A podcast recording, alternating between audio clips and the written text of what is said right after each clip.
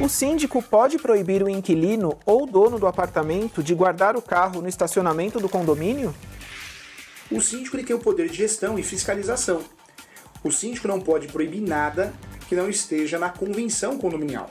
Tanto a convenção condominial como também o regimento interno são as leis internas, são as normativas do apartamento, do condomínio, do prédio.